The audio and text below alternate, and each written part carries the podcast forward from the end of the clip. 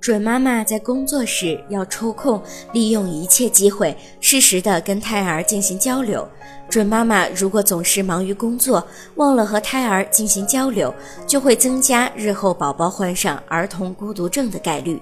而准妈妈如果在孕期，如果能够经常抚摸自己的腹部，轻声细语，就会给胎儿带来安全感，从而最大限度地降低宝宝患上儿童孤独症的概率。所以，职场的准妈妈再忙，也不要忘了抽空和胎儿进行交流。